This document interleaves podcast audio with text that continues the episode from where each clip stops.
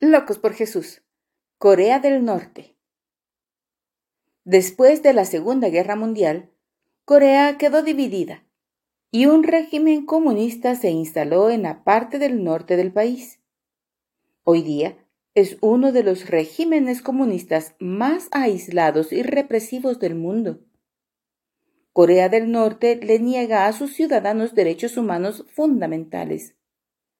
Afortunadamente, por causa de las inundaciones y la hambruna que ha afectado a toda la nación, el gobierno aislacionista se ha visto obligado a abrir sus puertas y fronteras a la ayuda humanitaria de países extranjeros.